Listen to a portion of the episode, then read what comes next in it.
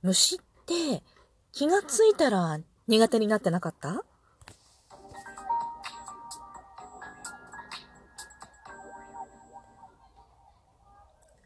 今日もなるようになるさ。こんにちは。アラフォー母ちゃんこと冬木玲です。この番組は私冬木玲が日々思うこと、本の朗読や感想など気ままに配信している雑多な番組です。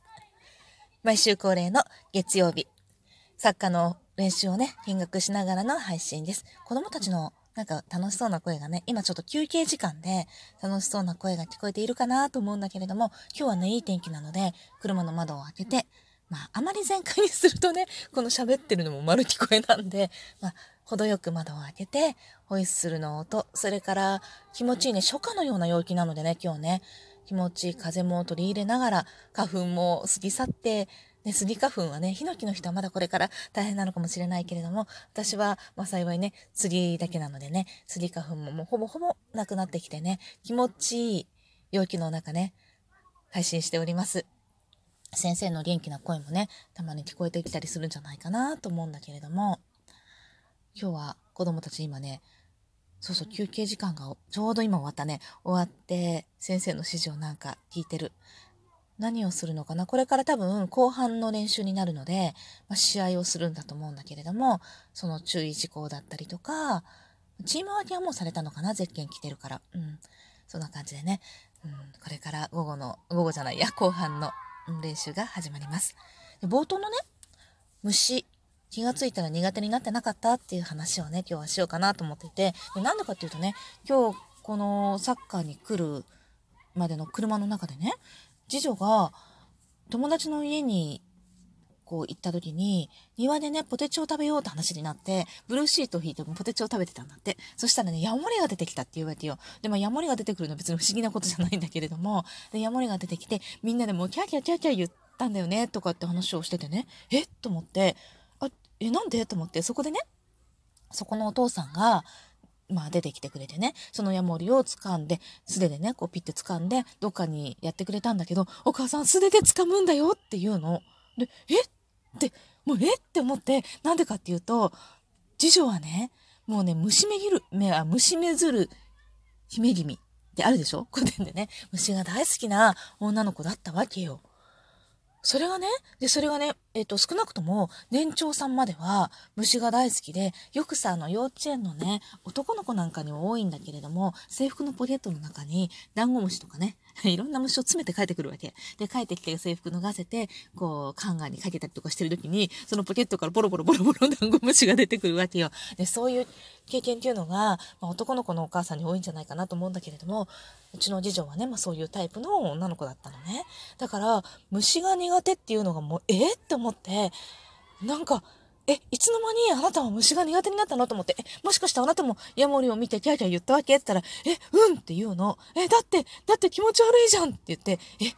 で、ヤモリってさ、比較的気持ち悪くない虫じゃない？あの、私は虫が苦手だから、そのヤモリもやっぱちょっと触れないし、出てきたらもう冷や汗たらって感じなんだけど、でも、基本的にいろんな虫がいる中でね、ヤモリってそれほど気持ち悪くないよねっって思うんだよね。あの、どっちかっていうと、プニプニっとした感じで気持ちよさそうだし、まあ、可愛いかなって思わなくもないよなって思うの。自分が絶対ヤモリが近寄ってこない安全な場所から見てたらそう思うのね。よくさ、あの子供の頃にトイレの窓にね、ヤモリがついてたことがあったのよ。で、外側にヤモリがついてるから、トイレの窓ちゃんと閉まってるから、トイレに自分がいる状態で、ヤモリを見ても絶対にヤモリをこっちに襲ってこないじゃない。だから、まあ、まあ、比較的観察ができるの。で、よく見てたんだけれども、なんかプニプニしてさ、お腹とかも柔らかそうでさ、色もなんかそんな入れてない色じゃないでしょ？おとなしい色してるじゃん？だから、全体的に、まあね、ピュピュピュって動くのはね、確かに、うんって思うのはあるけど、突然ね、こっちに向かってくるんではないかと思うね、恐怖とかがあってね。だけれども、比較的怖くない、気持ち悪くない虫じゃないかなと思うんだけれども、それを見てやっぱり気持ち悪くてキャーキャー言ったっていうのはね、すごい驚きだったわけよ。で、いつの間に次女が虫を嫌いになったんだろうと思って、少なくとも年長までは、もう、雲だろうが何だろうがさ、もう、なめ口とかもちょっとやめてって、なめ口はね、あのー、感染症を持っている可能性があるから、触らない方がいいっていうのね。だから、生くじなんかはちょっとやめてって、もう言う前にはもうしっかり触って、ポケットに突っ込んでたりっていうこともあったわけよ。で、雲がね、出たら必ずピッて取って、ポイって、あの、どっかにやってくれてたの、私が怖いもんだから。だから本当にそれくらい、全然平気だった子が、いつの間にこの、今3年生、小学校3年生なんだけれども、1年生、2年生とか2年ちょっとの間に、いつの間に虫を嫌いになってしまったんだろうと思って、で、なんか今日ちょっと声の調子が変だな。ちょっとね、実はうたた寝してて 寝起きみたいな感じなんだよね。寝起きみたいな感じで、ちょっとなんか喉がおかしい。あと、水分をしっかり取れてない状態なのね。水筒は持ってきたんだけれども、ちょっとあんまり入ってなくてさ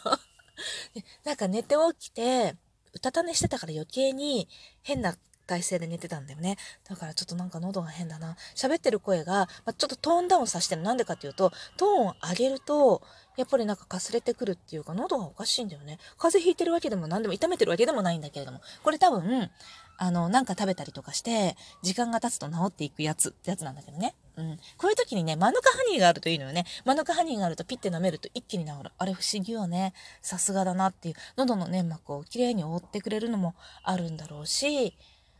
うん、喉の保護になるんだろうね。あの、ドロッとした感じね。私あの味大好きなんだけれども、ちょっと癖があって嫌いっていう人も、うん、よくいるかなと思うけど、マヌカハニーはね、喉の調子を整えるのに、すごいおすすめ。ちょっと、ちょっとクリアにならない声の時とかに、ペロッと舐めるとね、少量でいいからさ、ペロッと舐めると、ものすごい効果を発揮するんだよね。あとさ、あの、ちょっとこう、殺菌成分の高いやつとかを食べれば、なんかね、250mg なんだっけ？あの、単位忘れちゃった。なんか忘れちゃったけどさ、250プラスっていうのなんだけどさ、それを私は舐めてるんだけれども、それ以上になると、ピロリ菌も退治するって本当なのかな？わかんないけどさ、っていうぐらい、まあ、すごい殺菌力があるんだよね。だから喉が痛くなり始めた時に舐めて寝たらもう朝完璧っていうね。大根蜂蜜もいいけど、マヌカハニーはお金がかかるけど手っ取り早い。大根蜂蜜は、大根蜂蜜って知ってる？あの、角切りにした大根を、まあ、蜂蜜につけて、蜂蜜をつける、つけるほどつけなくてもいいのよね。こう蜂蜜をある程度かけて、タッパーに入れてね、置いておくと、大根からこう汁が出てくるじゃない？で、それをこう、うんとちょこちょこね、スプーン1杯分ずつぐらいをちょこちょこ飲むの。そうすると、喉が痛いのも結構1日とかね、2日とかで治ってくるというね。うん、便利なものなんだけれども、作るのがちょっとめんどくさいね。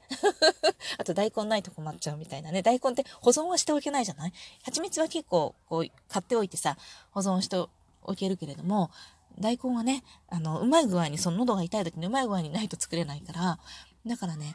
うん、ちょっとお金はかかるけど、ちょっとじゃない、結構かかる。でもね、あの、高いけどさ、本当にさ、あの、一さじでいいのよ。スプーンの先っちょにちょこっとつけて舐めるだけで全然効くので、なので、小さじ1杯もいらない。うーんと、耳かき1杯とは言わないけど、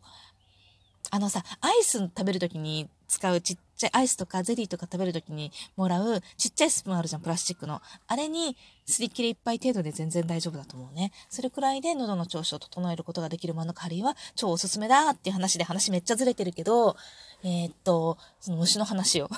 でね、虫が怖いって言い出してね。で私はもともと虫がもう怖い人だったから、生まれ、生まれた時からかどうかわかんないけど、記憶にある限りは、記憶にある限りはって言っても私の記憶は小3以降はない、以降ぐらいしかないので、昔の記憶はね、何個かちょっと思い出した部分っていうかね、ちょっと病気で記憶なくしてるから、それで思い出した部分っていうのがあって、それがね、多分ね、幼稚園とかそれぐらいだと思うんだよね。こう、なんだろうね。虫をさ、うんと、虫取りに行こうっていう風になるわけよ。で、なんかさ、虫取りをしないともう仲間に入れない勢いなぐらい虫取りが流行った時期があったのね。で、それで虫かごを持って、虫網を持って、こう虫取りに行くんだけど、近くの公園にね。でだけど私はさ、虫が怖かったんだよね。なんでかっていうと、多分ね、なんで怖かったって思ってるかっていうとね、なんとなく記憶にあるのが、その虫かごがさ、私が持ってた虫かごは、蝶だか、花だかをかたどったカニ？カニだったか蝶だったかをかたどった虫かごなんだけど、全部が網なの。だからプラスチックの透明のプラスチックのカゴみたいになってる部分はなくって、全部が緑色の網になってる、プラスチックのね、網になってる虫かごだったの。で、あれどういう、どうかっていうとさ、あの中に虫入れるとさ、虫の足がさ、出てくるのよね。で、その足が、すごい、あの、怖かったの。出てくるのが、もうそれが体に触れるのがめちゃくちゃ怖くって、もう怖い怖いって思って、あの、虫取れなくて泣いてね、父親になんか言った記憶があって、父親と一緒にセミの捕まえ方を練習したりとか、炭の持ち方とかね、うん、なんか練習したなっていう記憶がある。